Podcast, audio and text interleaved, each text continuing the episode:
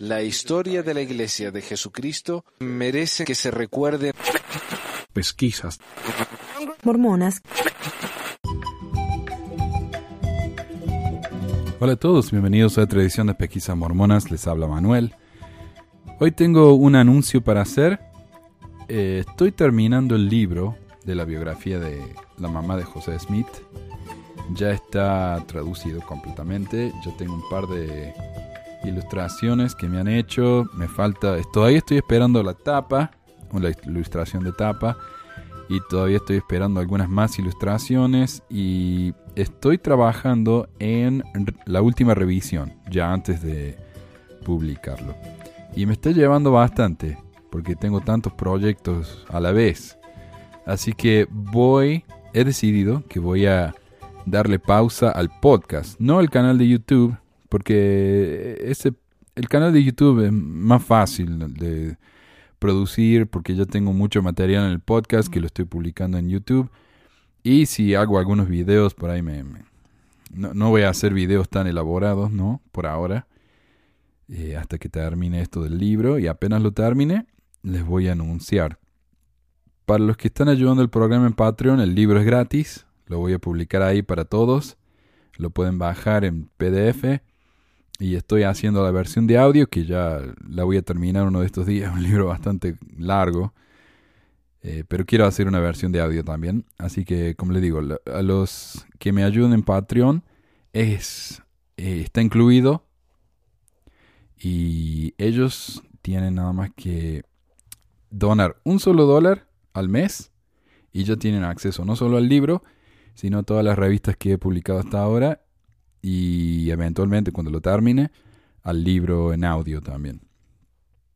Así que a los oyentes del podcast, entonces un mes más o menos voy a estar ido. Estoy pensando que voy a volver en mayo o fines de marzo, eh, perdón, fines de abril.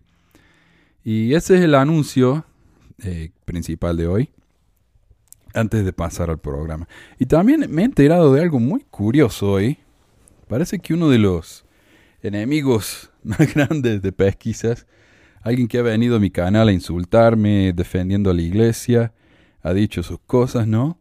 Me he enterado que se ha ido de la iglesia y ahora es católico aparentemente. Eh, y esto es algo que creo que voy a mencionar, ¿no? Hay tantos defensores de la iglesia que se han ido de la iglesia empezando con uno de los primeros eh, defensores profesionales de la iglesia, el señor Ferguson, quien después de años de buscar evidencia del libro de Mormón, tuvo que admitir que no había ninguna y dejó la iglesia y se fue. Ah, bueno, no se fue, dejó de creer. Le costó mucho irse él porque su familia era muy activa y no quiso decepcionar a sus hijos y no quiso perder toda su red social. Entonces permaneció, pero él dejó de creer. Y en mi opinión, esto es una consecuencia de uno de los pasos del duelo, ¿no? Cuando uno pasa por una situación traumática, eh, qué sé yo, rompe con una novia de mucho tiempo, una esposa, o tiene una muerte en la familia, eh, o pierde la fe en una religión, lo cual puede causar un duelo, uno pasa por etapas, ¿no? La primera es la negación, uno no quiere aceptar que lo que le está pasando realmente le está pasando. Y después no eh, pasa la negociación, pasa al... Eh, y finalmente llega al, a la aceptación. Y para mí muchísimos de estos defensores de la iglesia están en la etapa de la negación. Se han enterado que hay algo horriblemente mal con la iglesia, pero no lo quieren aceptar porque les cuesta mucho. O sea, ellos le han dedicado su vida a esta fe y es difícil abandonarlo. Yo lo he pasado por eso, mi esposa lo ha pasado. Y yo creo que la mayoría de la gente que se la ha tomado en serio la iglesia ha pasado por eso. Eh, entonces los defensores de la iglesia, en mi opinión, es eso. Algunos están en esa etapa por el resto de su vida, otros no. A otros les dura muy, muy poco, a otros les dura bastante. Y yo personalmente, como les digo, pasé por eso, fue una especie de defensor de la iglesia. Afortunadamente nunca publiqué nada en defensa de la iglesia, si no saben la vergüenza, hoy en día, ¿no? Eh, pero yo lo fui, o sea, hay que admitirlo, ¿no? Yo fui un defensor de la iglesia, insulté a varios antimormones en mi época, hasta que me convertí en uno de los tantos, ¿no? Y hoy somos muchos. Yo no los llamo antimormón. Y como ya dije en el episodio anterior, para mí antimormón es un chiste. Y alguien publicó un comentario y dijo, eh, porque en mi opinión, antimormón es algo que usan los mormones para compararse con los judíos. Pero alguien me dijo, tal vez antimormón es una manera de decir anticristo, porque para los mormones la iglesia es el Evangelio de Cristo y sus líderes hablan por Dios y todo eso, ¿no? Entonces, la iglesia y el Evangelio de Cristo son una y la misma cosa, como ya la iglesia nos aclaró cuando editó el discurso del señor Pullman, y si no saben a qué me refiero, fíjense en el canal de YouTube, publiqué hace como dos o tres videos atrás la comparación de el discurso del elder Pullman, que él dijo que la iglesia y el evangelio eran dos cosas separadas, y el, liderazgo de la iglesia le hizo grabar el discurso nuevo diciendo, ah, ah, son la misma cosa. Así que ahí es donde quedamos entonces, para la iglesia es la misma cosa. Y como digo, ya somos varios.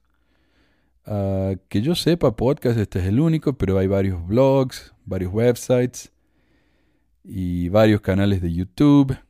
Hay uno que es básicamente una copia del mío.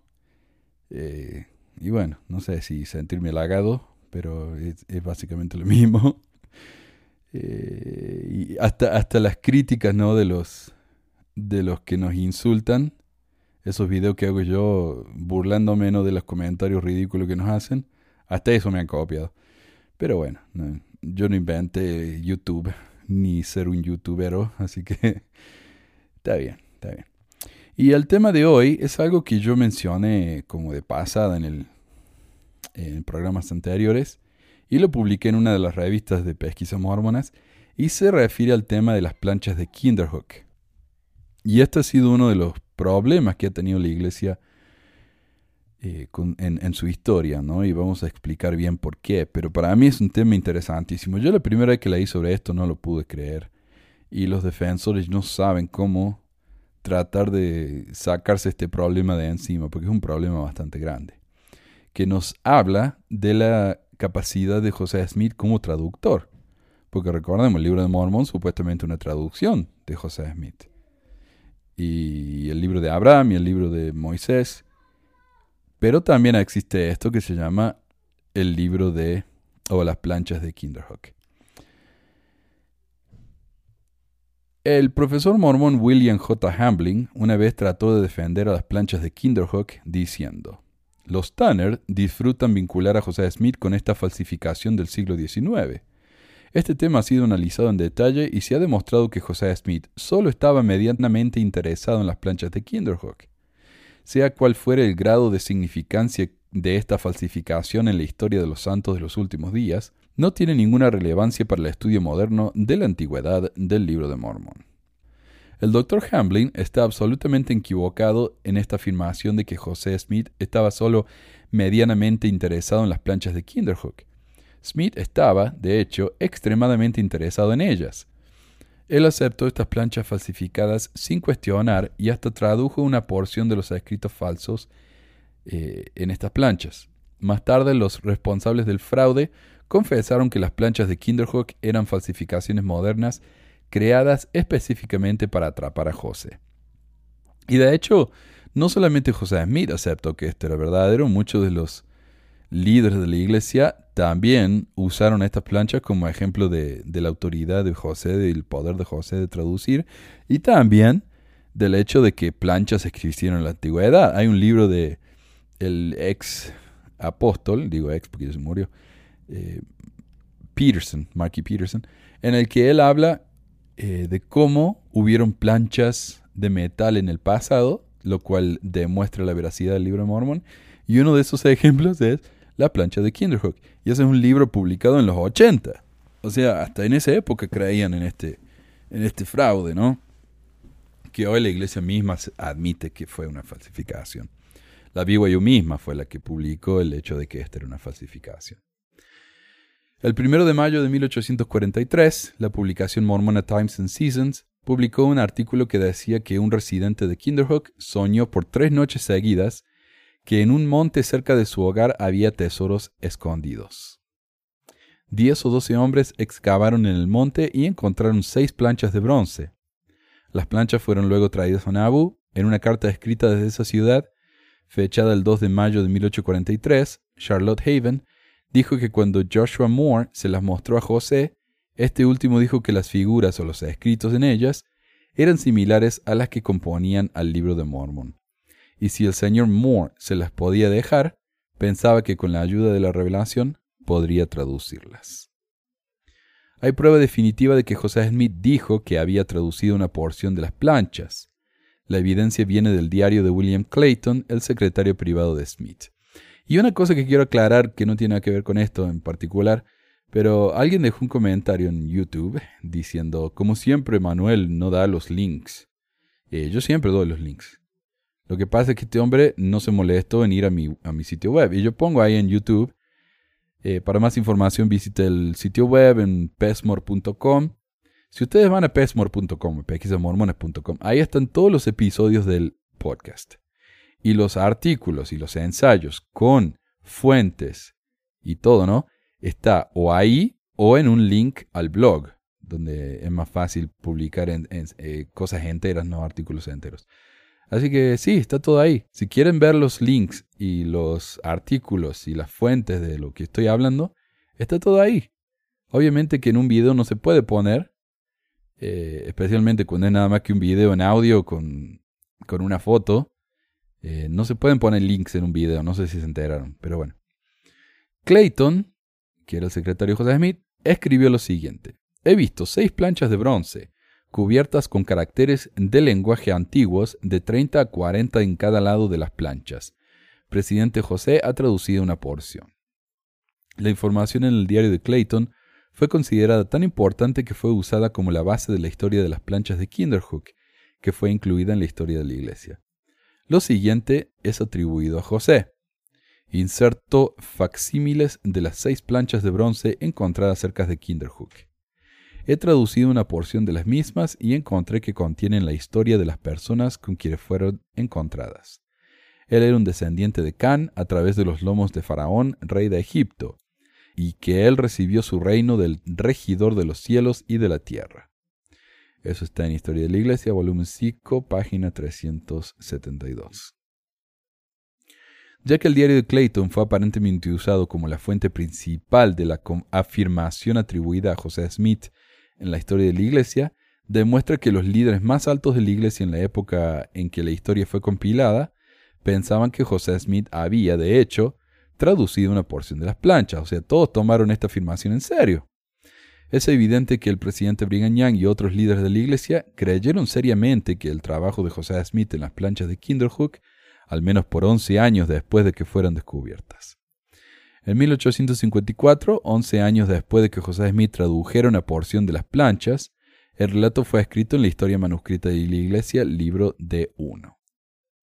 Y para repasar, o sea, si todavía no entienden de qué se trata la plancha de Kinderhook, Alguien en el vecindario de José Smith dijo haber soñado que eh, había unas planchas en un lugar cerca de su casa en Kinderhook.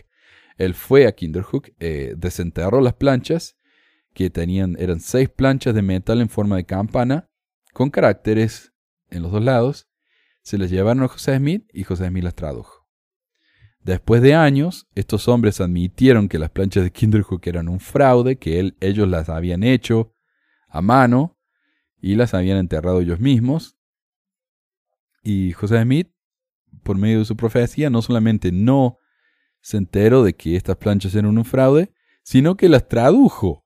A pesar de que estos hombres inventaron las palabras que habían ahí, las inventaron ellos.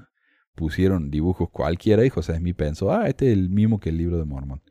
El mismo idioma que el libro de Mormon. Es obvio que los líderes mormones nunca lo habían lo habrían agregado en la historia manuscrita a menos que creyeran que era verdad, incluyendo profetas como Brigham Young. El 15 de enero de 1844, el Times and Seasons se jactó de que las planchas de Kinderhook ayudaban a demostrar la autenticidad del libro de Mormón. ¿Por qué la circunstancia de las planchas encontradas recientemente en un monte en el condado de Pike, en Illinois, por el señor Wiley, junto con la etnología de mil otras cosas, demuestran que el libro de Mormón es verdadero? Respuesta. porque es verdadero. Times and Seasons, volumen 5, página 406. Es significativo que más de siete páginas de la historia de la Iglesia estén dedicadas a las planchas de Kinderhook. Estas páginas no solo contienen la declaración de que José Smith tradujo una porción de las planchas, sino que también incluyen un dibujo de las mismas. Durante la Guerra Civil, las planchas de Kinderhook se perdieron. Pero en algún momento en los 1960, M. Wilford Paulson, quien enseñó en la Universidad Brigham Young, nos dijo que él encontró una de las planchas originales en el Museo de la Sociedad Histórica de Chicago, pero que habían sido erróneamente etiquetadas como la plancha de oro original del libro de Mormon. La plancha que él encontró ha sido identificada como la número 5 en los facsímiles encontrados en la historia de la Iglesia.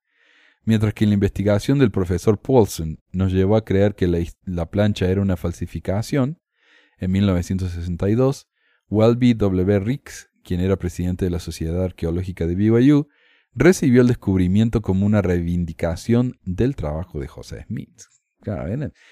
hasta 1965 lo seguían usando como prueba de que estas planchas demostraban la autoridad de José como traductor y profeta.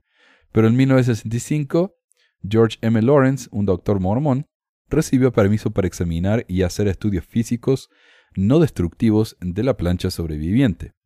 En su reporte, Lawrence escribió, Las dimensiones, tolerancia y composición y labor son consistentes con las habilidades de una herrería de 1843 y con las historias de fraude de los participantes originales. Claro, porque los participantes originales, como digo, admitieron que esto era un fraude, pero los líderes de iglesia dijeron, no, no es un fraude, es verdad. Nada más que estos hombres dicen eso, nada más que para descalificar a José. Así que no les creyeron, no creyeron la confesión de los tipos que descubrieron las planchas. Desafortunadamente, algunos estudiosos mormones no aceptaron su trabajo como autoritario. En 1980, sin embargo, el estudioso mormón Stanley P. Kimball pudo asegurarse el permiso para que algunos expertos hicieran exámenes analíticos y muy sofisticados en las planchas. El profesor Kimball describió el resultado de los exámenes en la publicación oficial mormona Ensign en agosto de 1981, páginas 66 al 70. Un reciente análisis electrónico y químico de las planchas de metal, traídas al profeta José Smith en 1843, parecen resolver una pregunta no respondida en la historia de la Iglesia, ayudando a proveer más evidencia de que la plancha es lo que los productores dijeron más tarde. Un intento del siglo XIX de incitar a José Smith a que hiciera una traducción de caracteres aparentemente antiguos que habían sido grabados en las planchas. Como resultado de estos exámenes, concluimos que la plancha no es de origen antiguo. La plancha fue marcada con ácido y como Paul Cheeseman y otros estudiosos han señalado, los habitantes antiguos probablemente habrían grabado las planchas en lugar de marcarlas con ácido. Segundo, concluimos que la plancha fue hecha con una aleación de bronce, de cobre y zinc, típica de mediados del siglo XIX, mientras que el bronce de tiempos antiguos era una aleación de cobre y latón. En The Mormon History Association Newsletter de junio de 1981, Stanley B. Kimball fue citado diciendo, Ha llegado el tiempo de admitir que el incidente de las planchas de Kinderhook de 1843 fue una broma ligera y torpe o un chiste, como los autores lo llamaron. El hecho de que desde el comienzo los antimormones han tratado de desacreditar a José Smith no debería detenernos en relegar a este episodio al limbo de antigüedades falsas y a ubicar para siempre las planchas de Kinderhook en el centro del gigante Cardiff. A ver qué significa eso. El gigante Cardiff fue un fraude del año 1869. Oh, perpetrado por el estanquero George Hull, quien mandó tallar una figura humana de 3 metros 10 de altura a partir de un bloque de yeso para luego enterrarlo y, y hacerlo descubrir por un constructor de pozos. La idea se le ocurrió después de mantener una discusión con un reverendo metodista, el cual sostenía que la Biblia debía interpretarse de manera literal, incluyendo el pasaje que dice había gigantes en la tierra en aquellos años. Claro, él dice, bueno, aunque estas planchas fueron un fraude, y a pesar de que muchos trataron de engañar a José Smith, o tratan de desacreditar a la iglesia usando cosas como esta, eso quiere decir que debemos ponerlo en la misma bolsa que el fraude del gigante Cardiff. Las implicaciones de este asunto son muy serias. Como notamos anteriormente, tanto el diario de Clayton como la historia de la iglesia dicen que José Smith tradujo una porción de las planchas de Kinderhook y encontraron que contiene la historia de un descendiente de Cam por medio de los lomos de Faraón, rey de Egipto. Además de estas referencias, hay otras evidencias contemporáneas de que José Smith tradujo una porción de las planchas. El 7 de mayo de 1843, el apóstol Parley P. Pratt escribió una carta que contenía lo siguiente. Seis planchas que tienen la apariencia de bronce han sido desenterradas hace poco del monte por un caballero en el condado de Pike, Illinois. Son pequeñas y llenas de grabados en el lenguaje egipcio y contienen la genealogía de uno de los antiguos jareditas hasta Cam, el hijo de Noé. Eso está en la Ensign, agosto de 1981, página 73. El lector notará que el relato del apóstol Pratt concuerda con lo que fue publicado en la historia de la Iglesia al afirmar que las planchas de Kinderhook contienen información sobre un descendiente de Cam. Si José Smith no hubiera... Claro, la historia de Cam, recordemos, es lo que usa la iglesia y lo que muchos eh, y muchas iglesias cristianas han usado a lo largo de la historia para explicar a la raza negra y para explicar por qué son malditas. Eh, Cam fue maldito por mirar a su padre desnudo y reírse de él, Noé, si José Smith hubiera sido asesinado en junio de 1844, es muy posible que hubiera publicado una traducción completa de estas planchas falsas. Solo un mes después de su muerte, se reportó que estaba ocupado traduciéndolas. El nuevo trabajo que Joe está por publicar como una traducción de estas planchas será nada menos que una secuela del libro de Mormón. Y eso está en el Warsaw Signal, ¿no? el diario local de, de Joe, en mayo de 1844. El hecho de que José Smith estaba preparando una traducción de las planchas ha sido verificado por una columna publicada por el periódico mormón, el Nauvoo Neighbor, en junio de 1843. En esta columna, la que contenía facsímiles de las planchas, encontramos lo siguiente. Los contenidos de las planchas, junto con un facsímil de la misma, será publicada en el Times and Seasons tan pronto como la traducción sea terminada. El trabajo de José Smith en estas planchas fraudulentas seriamente pone en duda su habilidad como traductor de las escrituras Sud, tales como el libro de Mormon y el libro de Abraham. Para que Smith obtuviera tanta información de las planchas de Kinderhook, hubiera sido necesario que tradujera un número significativo de palabras. El lector recordará que la historia de la iglesia dice que tradujo una porción de ellas. Ya que José Smith hizo una traducción falsa de las planchas de Kinderhook, y del libro de Abraham, esto pone en duda su trabajo en el libro de Mormón. Claro, podemos comprobar ahora, podemos ver la plancha de Kinderhook y ver que es un invento completo, pero él la tradujo. Podemos ver que el libro de Abraham era un texto funerario, un texto fúnebre común egipcio, y él dijo que era en realidad la historia de Abraham. Entonces comparamos los originales con la traducción de José y no tienen nada que ver, o son inventos. Entonces, ¿cómo podemos confiar que la traducción del libro de Mormón, del cual no existe el original porque supuestamente el ángel se lo llevó, ¿cómo podemos saber entonces que esa traducción es correcta? Eh, toda la evidencia que tenemos de que José Smith fue un fraude como traductor, ¿por qué le tenemos que confiar en el caso del libro de Mormón? James T. Bells hizo esta observación con respecto a la importancia del episodio de Kirkland.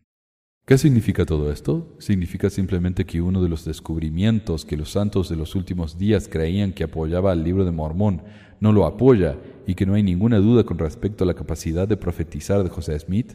Para nada, porque como Charles Ashok bien lo observó en una carta personal al autor, solo un profeta falso traduce planchas falsas.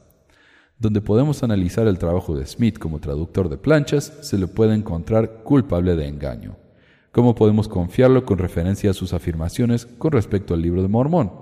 Si no podemos confiar en él cuando podemos analizar su trabajo, no podemos confiar en él cuando no podemos analizarlo. Smith trató de engañar a la gente para que pensaran que habían traducido algunas planchas. Las planchas no tenían el mensaje que Smith dijo que tenían. Ha sido demostrado, por lo tanto, que Smith estaba dispuesto a engañar a la gente para que pensaran que él tenía el poder de hacer algo que no podía ser hecho. Es claro que la evidencia de lo que el profesor Hamlin afirmó, de que José Smith solo estaba medianamente interesado en las planchas de Kinderhook, está lejos de la realidad.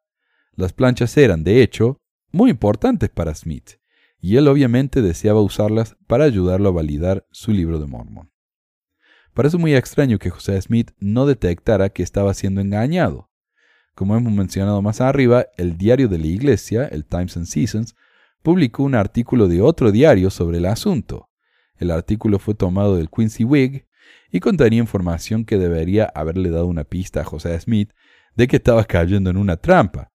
Para empezar, los autores tenían una historia más o menos parecida al relato de Smith de su descubrimiento de las planchas. El lector recordará que antes de que José Smith encontrara las planchas, tuvo tres visitas del ángel en una noche.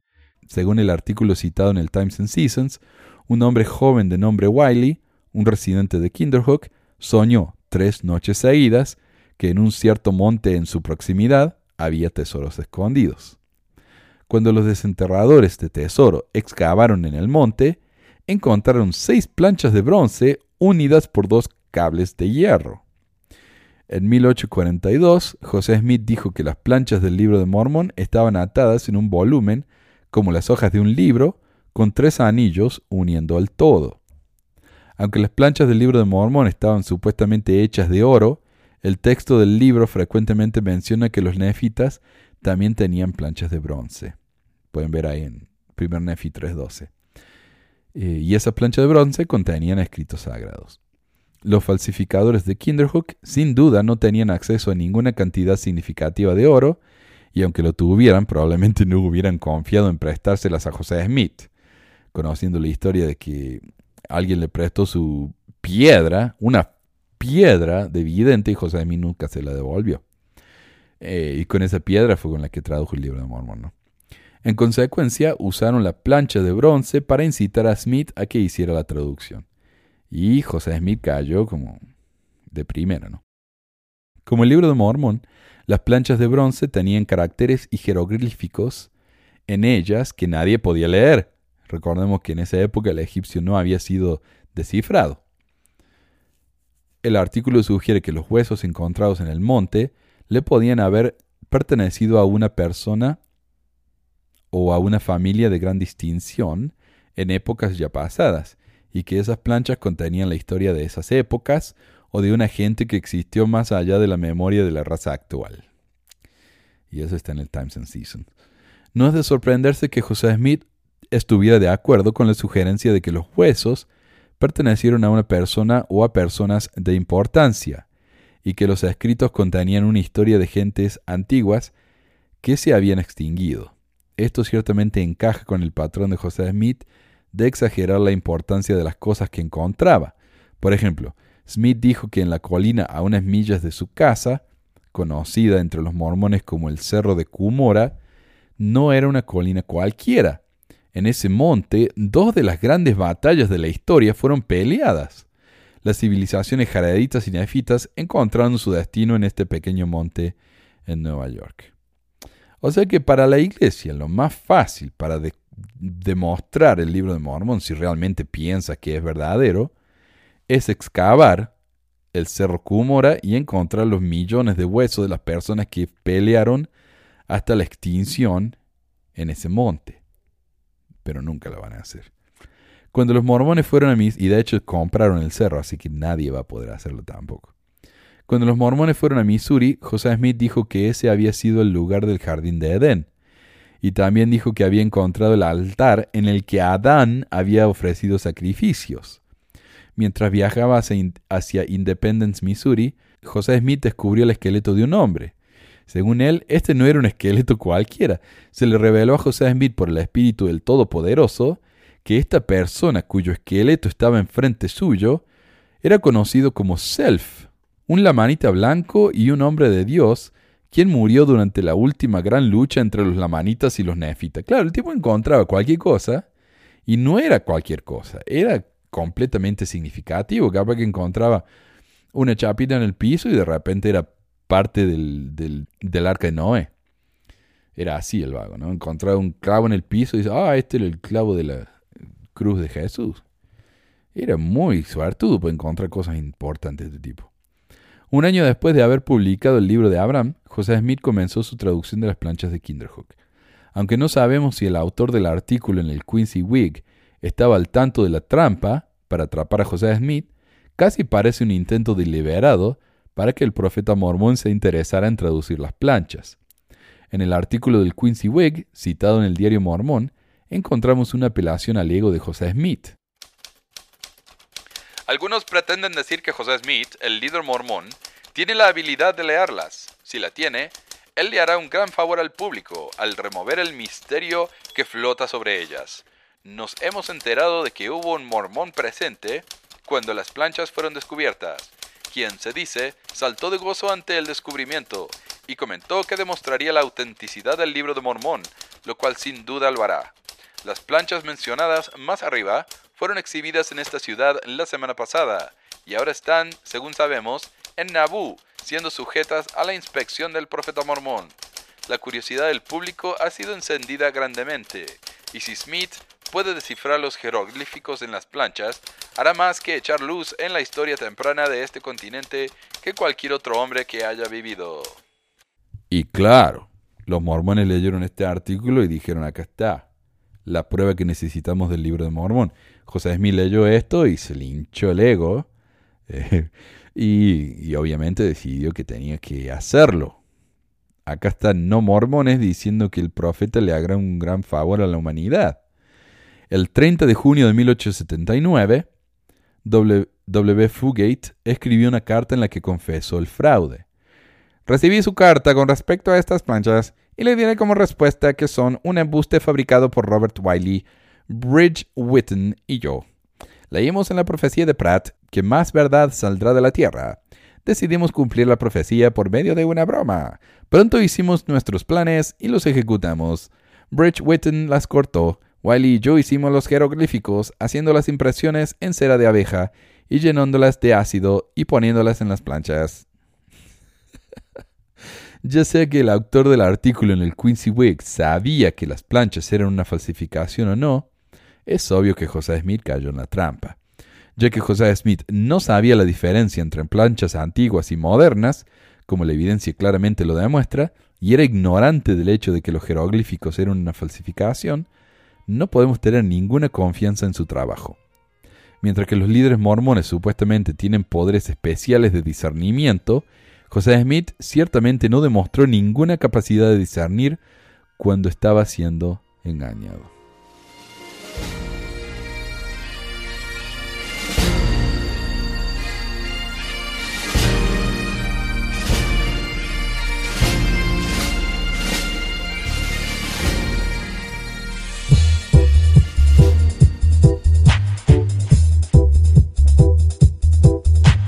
Gracias por escuchar esta edición de Pesquisas Mormonas. No se olvide de visitar nuestro website en pesquisasmormonas.com o pesmor.com y nuestro blog en pesquisasmormonas.org o pesmor.org.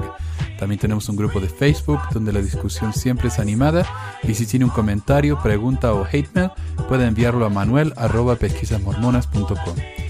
Y si por alguna razón ha abandonado la iglesia y ya no sabe qué hacer con todos esos miles de dólares extras ahora que ya no paga el diezmo, le agradeceríamos si nos envía uno o dos dólares por medio de Patreon en patreon.com barra pesquisas mormonas o en paypal.me barra pesquisas mormonas para ayudarnos a cubrir los gastos de domain y hosting del podcast.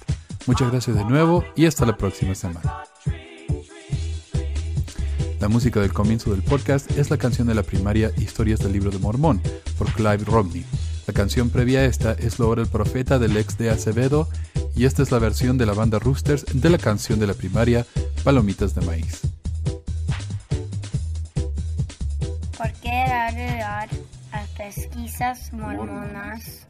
Para que mi papá pueda parar los websites del y de los videos. Gracias. Pues quizás hormonas.